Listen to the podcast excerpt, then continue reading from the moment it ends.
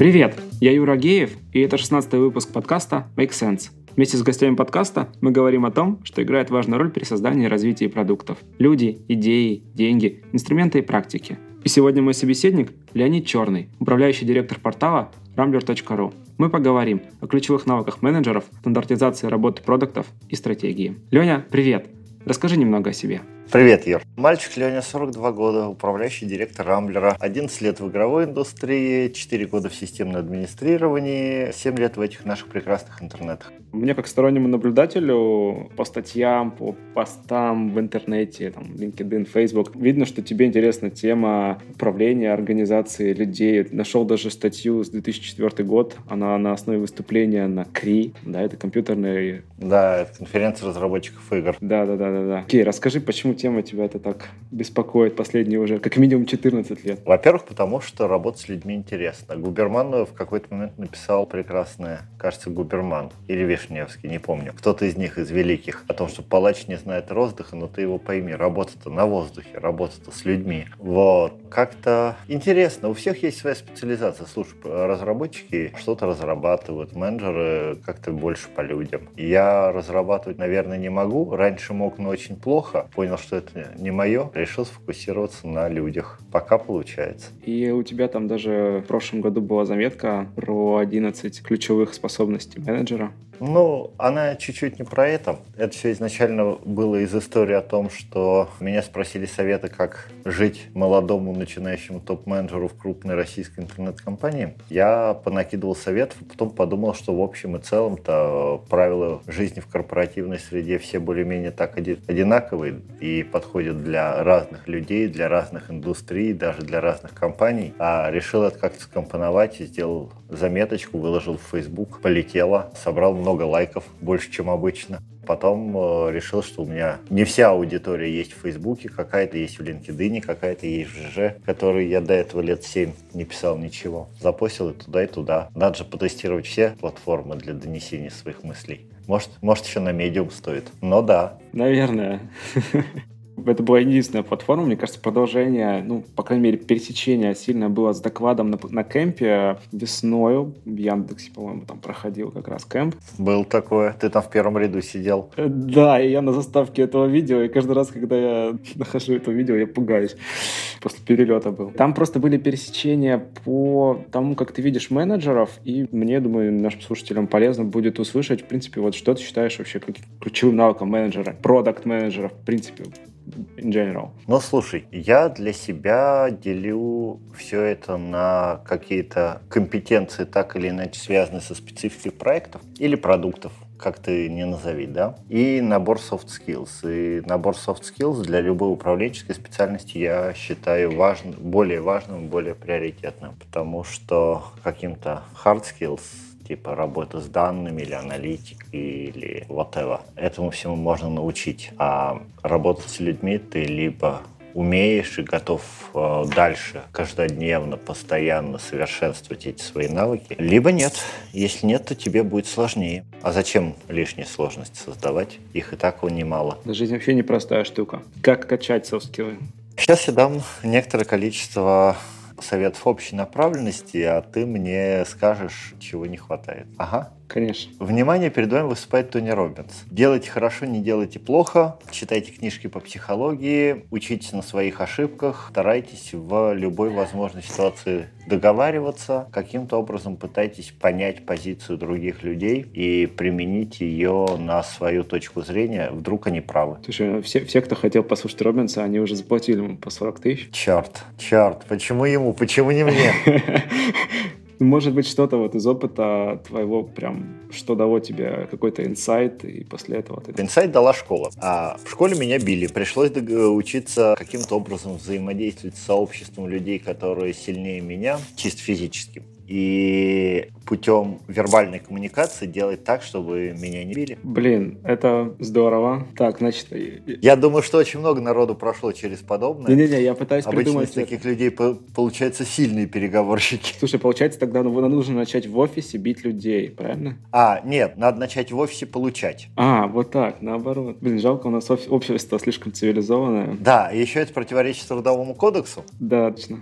Есть прекрасная байка на тему того, что вот есть великий, горячо мной любимый город Стамбул. А, там друг напротив друга на территории бывшего ипподрома стоят Святая София и Голубая мечеть. Просто на разных концах этой площади ипподрома. Святая София была построена в 500 537 году, не 1500, а 537 году, за 5 лет. Голубая мечеть была построена в 1612 году за 7 лет площадь постройки у Святой Софии больше. А если пытаться реализовать что-либо подобного же масштаба с поправкой на современные технологии в современных условиях, я думаю, что это будет там сильно больше. Вон как-то Саград фамилию строят уже больше ста лет. А кажется, это вопрос к тому, какие средства мотивации используются к персоналу.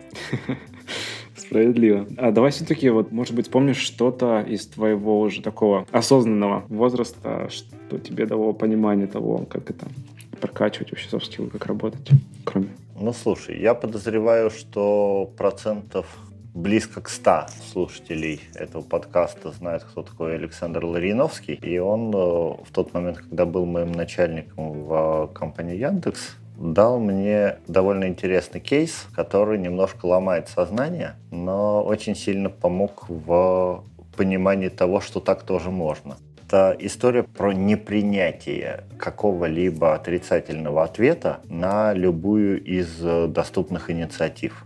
Потому что когда к тебе приходит с вопросом, а давайте мы сделаем вот это, а что мы можем сделать в такой ситуации, очень высок риск получить ответ э, «нет, мы с этим ничего сделать не можем», «нет, мы ничего с этим делать не хотим», вообще заниматься этим не будем, потому что у нас и так своих задач достаточно. В этом месте Саша очень любил спрашивать «окей, я понял, а что надо сделать для того, чтобы было можно?» В этот момент происходит некоторый переворот сознания, когда ты пытаешься, возможно, не сразу, возможно, впоследствии, когда ты пытаешься думать на эту тему, потому что это переключает тебя из модальности «нет, нельзя в модальность размышлений о том, чего тебе не хватает. Это такая история про смену контекстного мышления. Причем не только у тебя, но и у твоего собеседника. Это такой немножко трюк из психологии, но он правда работает. Я несколько раз проверял. Похоже еще на айкидо. Есть обычно возражение, что такие штуки работают, когда ты большой руководитель и ну, к подчиненным обращаешься.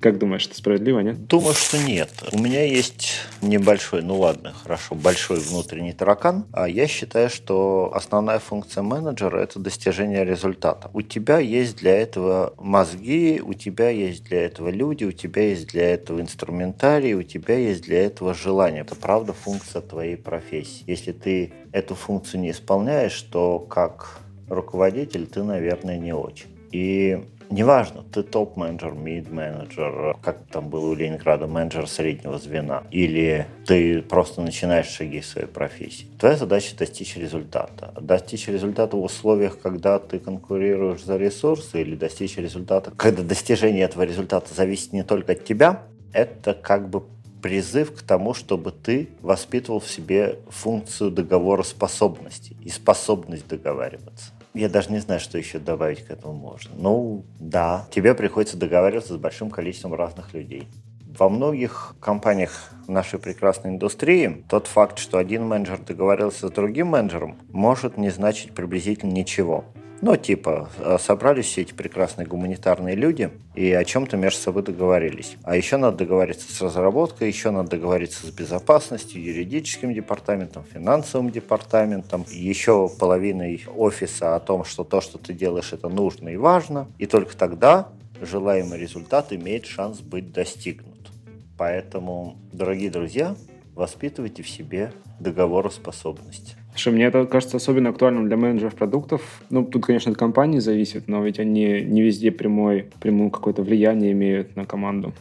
Влияние на скорее имеют, а вот административного ресурса зачастую нет. Да, в разных компаниях это организовано по-разному, но похоже, что а, действительно вся индустрия у нас яростными темпами бежит в сторону, когда менеджер продукта он отвечает скорее за стратегию, за пользователей и за будущее конкретного продукта, но не за конкретную разработку. Ты упомянул о том, что я выступал на продукт кемпе. У меня там в наборе, когда я перечислял набор скиллов, которые необходимы для того, чтобы пройти собеседование на менеджера продукта. Один из скиллов, который я упоминал, это было лидерство и умение работать с командой. Вот лидерство и умение работать с командой на самом деле это лидерство и умение работать с командой, которая на самом деле тебе не подчиняется. Да, как раз пересекается способностью договариваться. Смотри, нравится тебе эта область, в принципе, организации людей, а ты людей нанимаешь, так понимаю, менеджеров в том числе, и ты еще их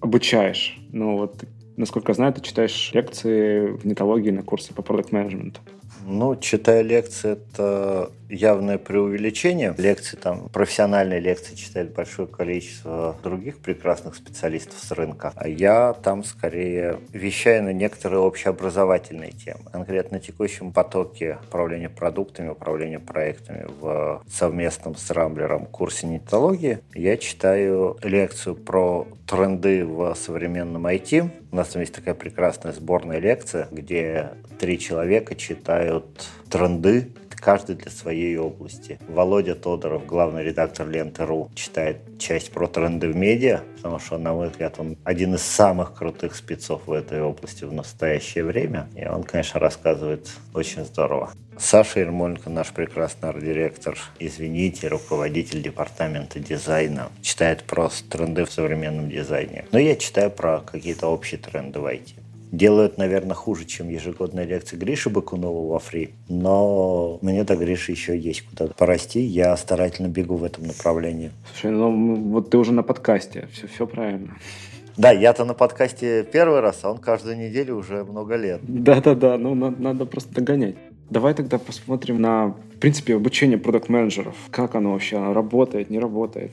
Я считаю, что оно работает. Вопрос в том, какая цель ставится студентами перед собой, какая цель ставится образовательной программой перед собой, какая цель ставится преподавателями перед собой. Я вот, наверное, за студентов сказать могу очень мало. У меня есть только теория, какую задачу они перед собой ставят. А понятно, что менеджер продукта в настоящее время профессия достаточно модная, и в нашей индустрии многие хотят иметь такие погоны, а люди, которые только смотрят в нашу индустрию, они тоже хотят иметь такие погоны.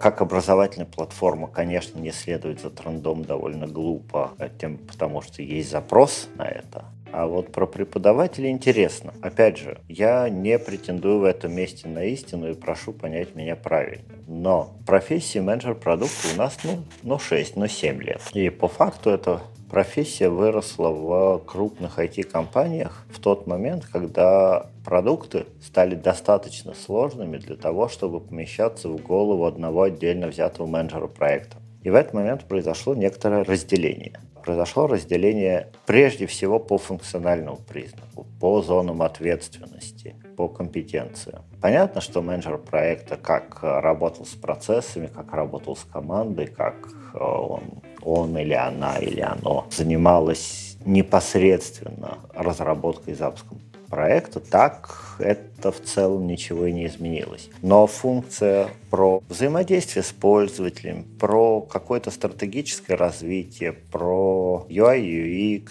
про взаимодействие с контрагентами, про взаимодействие внутренними или внешним, про взаимодействие с командами дизайна, с некоторым количеством команд в бэк-офисе, они выделились в отдельную сущность. И эта сущность сейчас слабо стандартизирована. Понятно, что есть школа менеджеров продукта, которая вышла из э, Яндекса. Понятно, что есть школа менеджеров продуктов, которая вышла из э, Mail.ru Group. Своя, довольно-таки своя школа сформировалась э, вокруг Авито. Своя школа образовалась вокруг крупного e-commerce, прежде всего Ламоды. Несмотря на то, что все эти истории так или иначе сводятся к управлению продуктам, они разные по подходу, они разные по логике, которая за этим стоит. Там даже терминология не всегда выровнена между собой. И когда тебе говорят какой-нибудь из модных заимствованных из английского языка слов типа roadmap, под этим может подразумеваться совершенно разные штуки. Собственно, поэтому я на собеседованиях обычно, когда услышу англицизм, я пытаюсь сразу остановить разговор и спросить, скажите, а что вы подразумеваете под этим словом? Для того, чтобы выровнять какие-то знания и говорить на одном языке. Так вот, возвращаясь к стандартизации. История про образование – это скорее в моем случае история про то, что мы учим людей тому подходу, который принят у нас, учим той терминологии, которая принята у нас, и тем процессом вокруг управления продуктом, который есть у нас, и плавненько движемся к тому, чтобы вся эта история была в головах у людей каким-то образом стандартизирована. Шансы есть вообще, что рынок э, придет к какой-то общей терминологии? Абсолютно убежден, что да. Рано или поздно, так или иначе. Я думаю, что эта история там условно ближайших 4-5 лет. То есть, э, если это сейчас сколько там, ты говорил, по-моему, 6 лет, да, профессии в России? Ну, что-нибудь около того, да. Как раз к десятке стоит ожидать. Да, потому что к тому моменту все вот эти вот знания, тем более постоянно подъезжают какие-то новые знания, какие-то новые подходы, которые в головах и в практиках лидеров этой профессии, компаниях, которых признано лидерство в этой профессии, переосмысливаются, внедряются в ежедневные практики, потом появляются адепты, потом появляется обучение, и в результате этот рынок и терминология внутри этого рынка, кажется, разъедутся настолько, что всем придется сесть и договориться стол переговоров. Окей, можно как-то попробовать это стимулировать. А дальше мы возвращаемся к софт-скиллам, да, лидерству, да, да. умению работать, коммуникативным навыкам и всему вот этому вот. Слушай, у тебя должность управляющий директор, и иногда она тоже может звучать по-разному. Расскажи, пожалуйста, чем ты занимаешься в Рамблере, что входит в твою зону ответственности? Ох, если бы я знал. На самом деле знаю. Рамблер – компания с большой историей, и в рамках этой истории те функции, которые так или иначе подвергались трансформации, в результате превратились во что-то свое.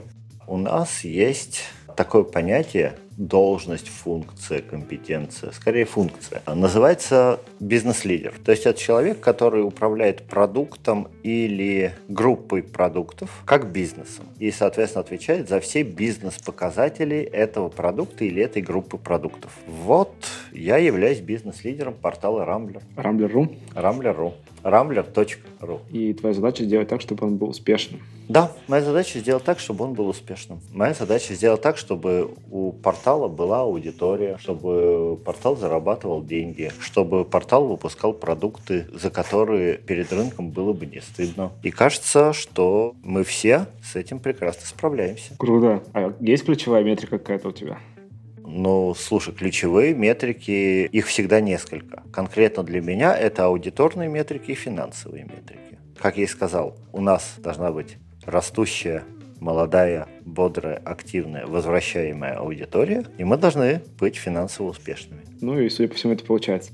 Слушай, я тогда сейчас вырву из контекста пункта из твоей статьи и задам его применительно к твоей работе. У тебя написано, что всегда знай what, what's next, или, по крайней мере, построй дерево гипотез. Как ты применительно вот к твоей деятельности э, бизнес-лидера применяешь этот пункт? Ну, во-первых, я много делегирую имея под боком прекрасную команду, которую сначала там собирала Марина Росинская, теперь дособираю я, грешновато не пользоваться всеми теми возможностями, которые эта команда тебе предоставляет. А если говорить серьезно, то у меня есть какая-то, которая, мне кажется, в настоящий момент логичной, стратегия. А стратегия того, чего хочется достичь в результате деятельности людей, которые каждый день приходят на работу и развивают Рамблер как бизнес. И вся эта стратегия, она на самом деле дерево. Дерево возможностей. Что произойдет, если рынок изменится? Что произойдет, если будут изменены какие-то законодательные нормы? Что произойдет, если, я не знаю что, что-нибудь произойдет. Что-нибудь. Ну, короче, ты сценарии формируешь какие-то. Я не сценарист, я скорее логик. За каждым действием или за каждым сценарием должна стоять логика. Потому что алогичные шаги в работе с существующим бизнесом, скорее всего, приведут к негативному эффекту. А логика хороша но в смысле, а, логика, логичное поведение хорошо, когда ты делаешь что-то новое, когда ты делаешь стартап.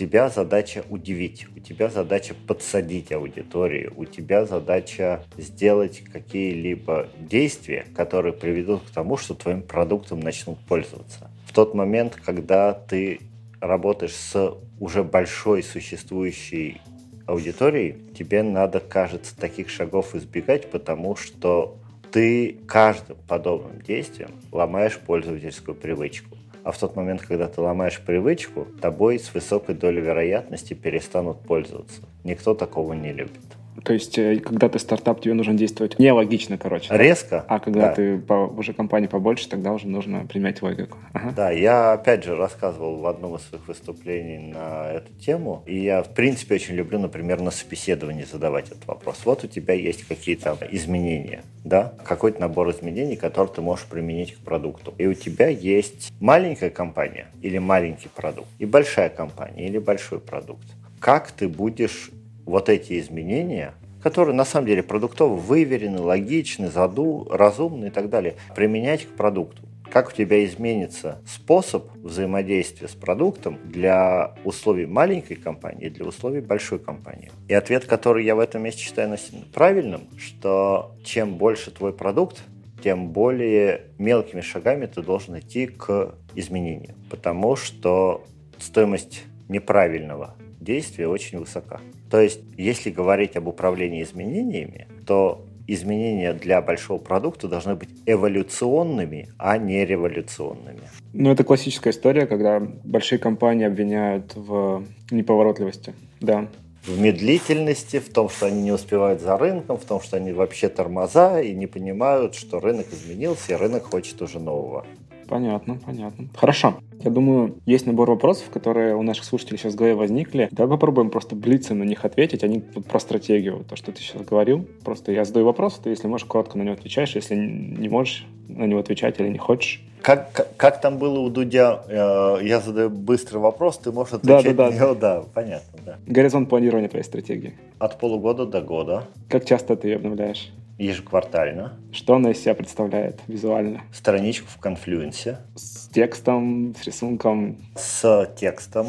Я, к сожалению, не визуал и очень страдаю по этому поводу. Я работаю со словом, то есть мне тяжело даются образы, я предпочитаю описательность. Можешь структуру вкратце описать, из чего она там состоит? Изначально это набор, не связанный набор текстов, мыслей и некоторая табличка а-ля Excel, в которую есть поля. Горизонталь — это проект, и вертикаль — это временная шкала, в которую они, соответственно, заполняются. То есть сначала я делаю массив текстов, в который набрасываются все мысли, в который набрасываются идеи, в который набрасываются требуется какое-то взаимодействие с формулировкой «не забыть, кстати, еще вот это». И условно раз в какое-то время, приблизительно раз в месяц, раз в 5-6 недель, я этот массив текста разбираю и продлеваю таблицу. Окей, okay, он составлен, ты его обновляешь. Какая его судьба дальше? Как он до людей доходит? Дальше там либо прокрасилось красненьким, либо прокрасилось зелененьким. Но в смысле, в, мом- в, в момент обновления я э, просматриваю там э, то, что было записано временно временную шкалу за прошедший период времени, там на полтора месяца назад, и размечаю цветами красный, зеленый, желтый. Ну, это типа сработало, не сработало? Ты делаешь какую-то рефлексию на тему того, что работало, а что нет? Нет, мне некогда. У меня портал делится на некоторое количество продуктов внутри себя. Рефлексия э, находится внутри этих продуктов. Я стараюсь, чтобы у меня в голове был ответ на вопрос, что дальше. Ну, то есть, когда ко мне приходит, условно, мой менеджер и спрашивает, а что дальше? У меня есть два варианта поведения. Первый, я могу начать бегать по офису, опрашивая всех э, своих менеджеров, а типа расскажите, что вы будете делать через год, потому что среднесрочный горизонт планирования в три месяца или полгода в среднем вся цепочка принятия решений знает. На вопрос про год можно бегать и собирать информацию, как я и сказал, а можно открыть конфлюенс и сказать, что вот у нас есть варианты, куда мы пойдем.